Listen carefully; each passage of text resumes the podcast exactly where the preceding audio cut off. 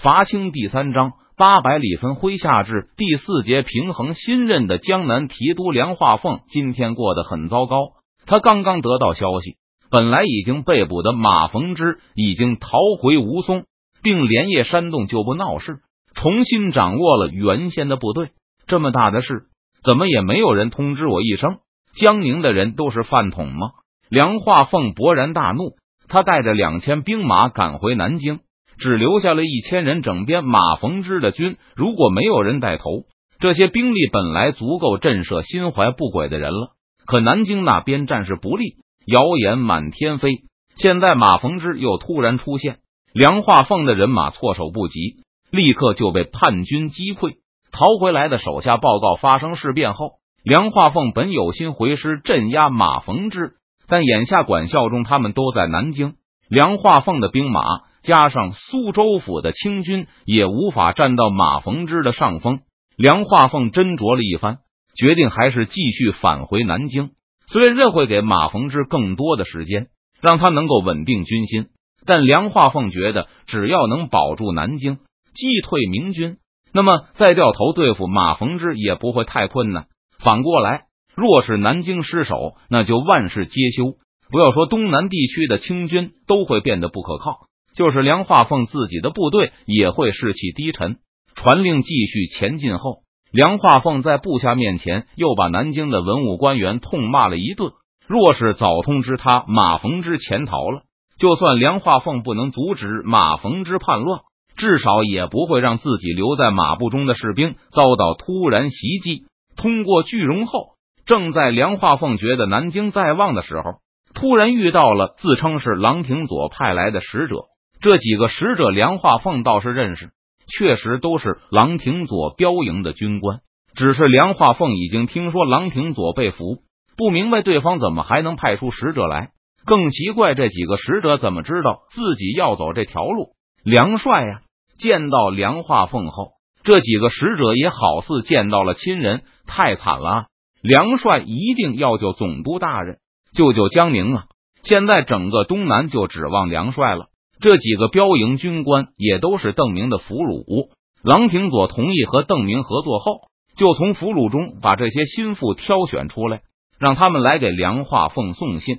给梁化凤介绍情况的信是郎廷佐口授，邓明记录的。因为郎廷佐觉得，如果自己写一封亲笔去，就会落下把柄，有可能成为自己与邓明交易的证据。此外，郎廷佐也要防梁化凤一手。怕他不肯跟自己共进退，而是拿着这封信逃去江北，把他交给朝廷，以证明撤退是迫不得已的。为了让梁化凤相信这封信确实是自己写的，郎平佐还亲笔写了第二封信。信中寥寥数笔问候的话，不但口气含糊，而且也没表明时间。最后把送信使者的姓名列于其上。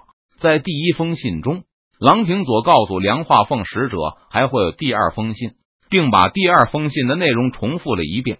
梁化凤同时拿到两封信时，可以确认这确实是郎廷佐给他的。但如果梁化凤想独自偷溜，那他是没有办法向朝廷证明第一封信不是他自己编出来的。第二封信的内容很普通，朝廷可能认为梁化凤是之前收到的，他可没有办法证明这两封信是同时拿到手的。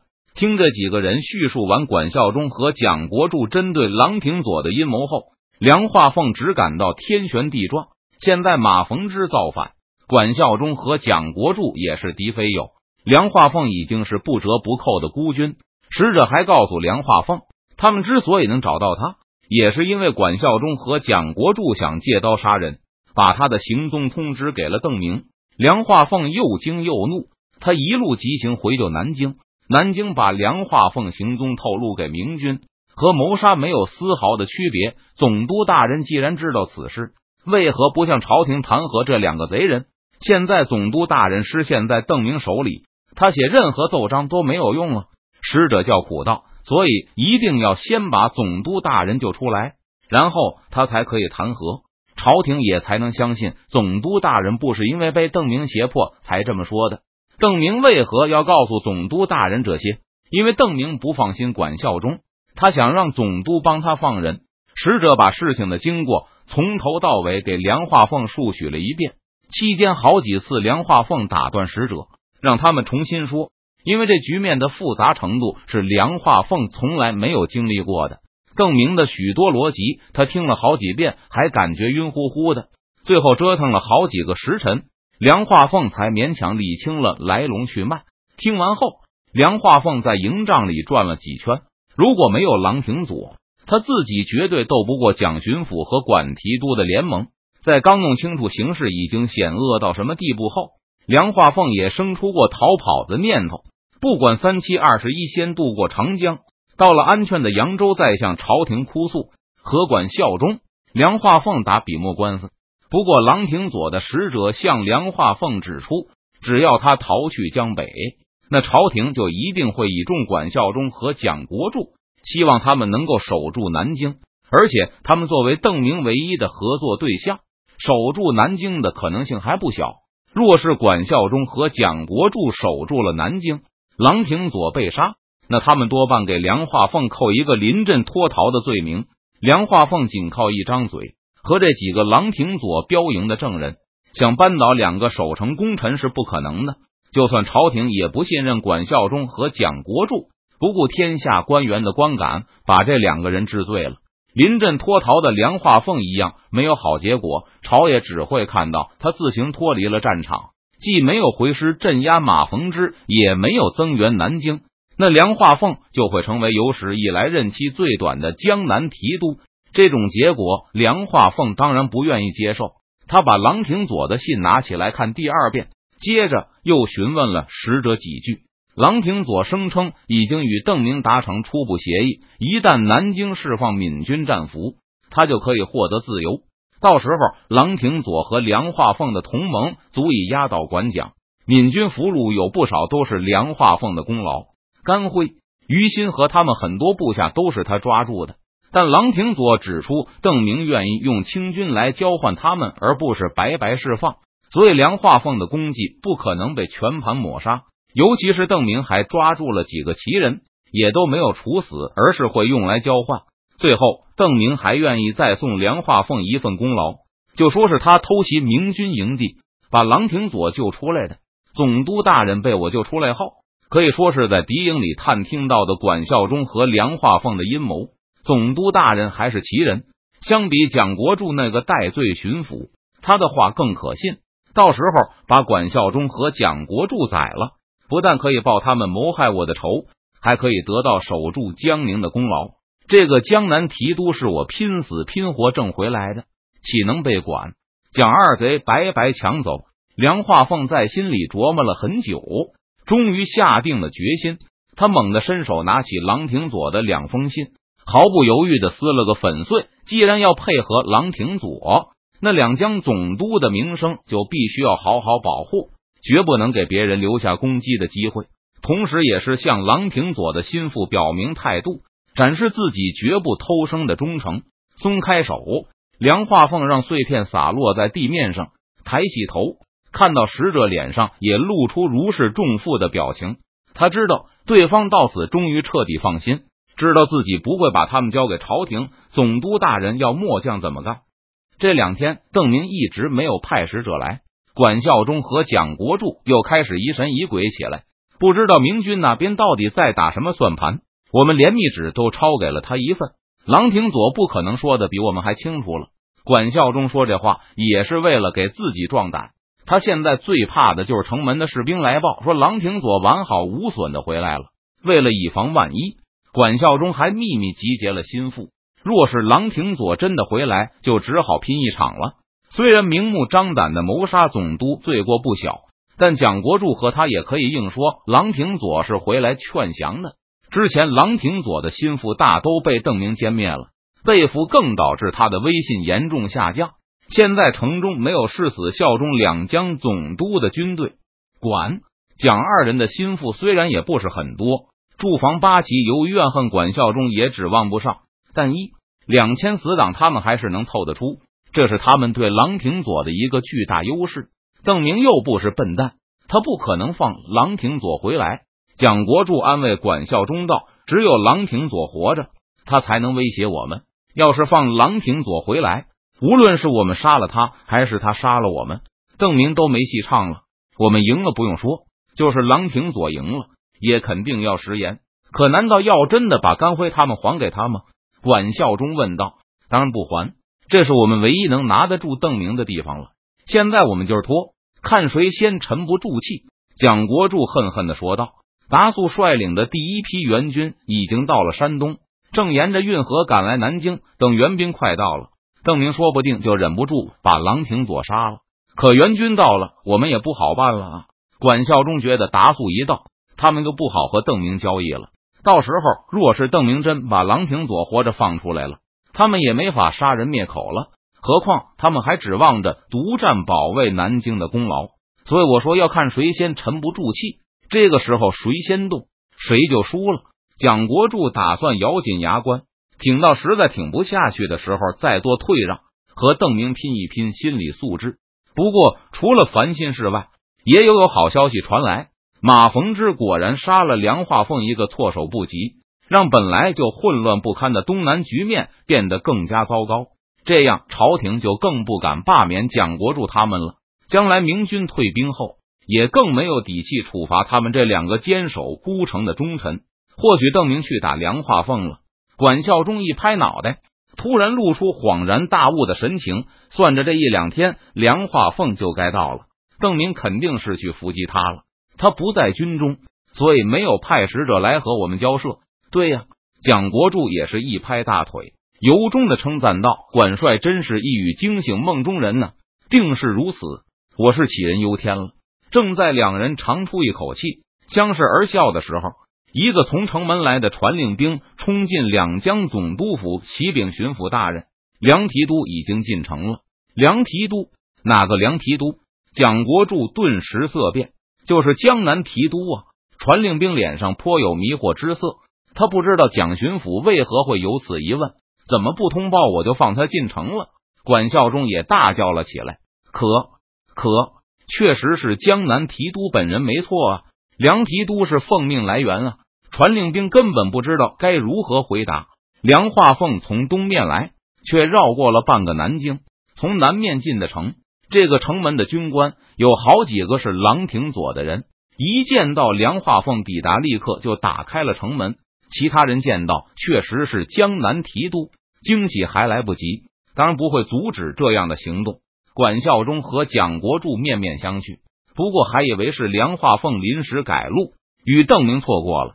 他们就派人去请梁提督到总督衙门议事，但梁化凤说什么也不肯来，说军务繁忙，无暇分身。若是蒋巡抚和管提督有急事，可以去他营中说。这两个人心中有鬼，当然不敢去梁化凤军中。正在他们商议对策的时候，门外又有人来报，说是邓明的使者来了。两人急忙让把使者带进来。见到使者后。蒋国柱就急不可待的问道：“你没有撞上梁化凤吧？”“没有。”邓明的使者告诉对方：“他仍是走的以前的老路，有管效忠的心腹坠上城，然后直接带来两江总督府。”蒋国柱提起来的心顿时又放回了肚子里，不过还是嘱咐道：“以后要更加谨慎，回去后告诉你们提督，梁化凤进城了，以后要小心他的耳目。今天邓提督派你来干什么？”管孝忠没好气的问道：“邓明那么大的名气，己方把梁化凤的行踪都通知他了，居然还是拦不住。现在管孝忠对邓明很不满，蒋巡抚和管提督迟迟不肯放还延平藩的官兵，我军粮草消耗很大啊，军饷也要一直要按战地的双饷算。”使者马上答道：“所以我家提督想请城中酌情拨给一些粮饷。”什么？管孝忠跳起来，要我们给你们明军发粮饷？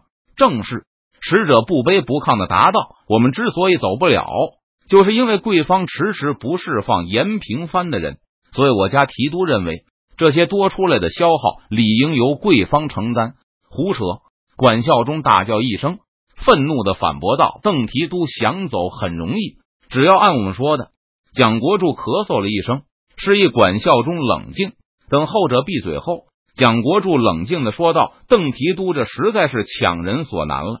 就算我们从库房中拿得出军饷，又如何运出城外呢？不用说，城中这上百万双眼睛，刚到的梁化凤也会生疑。如果走漏了风声，我们和邓提督也就没法再谈什么交换俘虏了。蒋巡抚是担心梁提督吗？使者飞快的说道：“蒋巡抚尽管放心好了，卑职进城前，我家提督已经和梁提督谈妥了。若是蒋巡抚担心走漏风声，那就从梁提督驻扎的城门运好了。梁提督保证一定能把事情办得神不知鬼不觉，连理由都已经想好了。梁提督在城外扎了一个营，粮饷就说是给那个军营送去的辎重。蒋国柱在开口的时候。”声音都已经变了。你说，你说，梁化凤已经知道了。是的，使者面不改色，一本正经的答道：“梁提督，还有在我军营中做客的郎总督都认为，在交换俘虏完成前，由城中提供我军粮饷是非常合理的，也能充分表现出他们认真解决此事的诚意。不知道蒋巡抚怎么看？难道蒋巡抚认为这是我方的不合理要求吗？头一笔银子并不多。”邓明只要了五万两，与这些银子一起运来的还有二百头猪、一百只羊。现在明军每天进行的操练强度越来越高，士兵们继续蛋白质和热量的补充，不用给回扣的感觉就是好。邓明下令杀猪宰羊，给将士们加餐。边上的李来亨也笑道：“总算把胡萝卜拴上驴头了，这就是竞争的好处啊！”此时，在明军营地外。远远的走过来一行人，为首的是一个道士装束的老者，背后跟着几个行商打扮的伙伴。这行人在明军营墙外远处站住了，张望着营地上飘扬着的红旗，但一直犹豫着没有靠到近前。很快，明军也注意到了这几个人。由于邓明交代过要保持克制，所以明军对营地外的清军探子也没有发起过攻击。只是注意不让他们靠得过近而已。这几个人虽然距离尚远，但待的时间太久了，一直对关注着他们的明军哨兵开始犹豫起来，琢磨着要过去把他们赶走。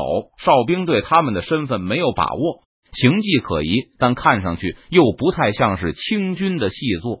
这时，远处的几个人好像突然下定了决心，为首的老道迈开大步直奔营地而来。他身后的伙伴也紧紧跟上，老道一直走到营门前才止住脚步，面无惧色的与迎上来的明军对视：“你们是江南提督还是林国公的部下？”“是林国公麾下。”看到来人的神态，听到对方的问话后，士兵感到对方似乎有点来头，回答时语气十分的客气：“敢问先生是？”“大明兵部尚书张黄岩。”老道答道：“今天编辑通知我，明天。”也就是三月一号，本书就要上架了。明天笔者会写个上架感言，可能很多读者没有 VIP 号，不过还是希望能常来点击，继续给我推荐票等等。此外，还有一个希望，就是希望读者能够多在书评区发言，这样对本书的人气会有极大的帮助。现在书评区的帖子数量和讨论热情真让笔者伤心啊！就好比百度贴吧的帖子吧。哪怕是两边各发一个也好啊。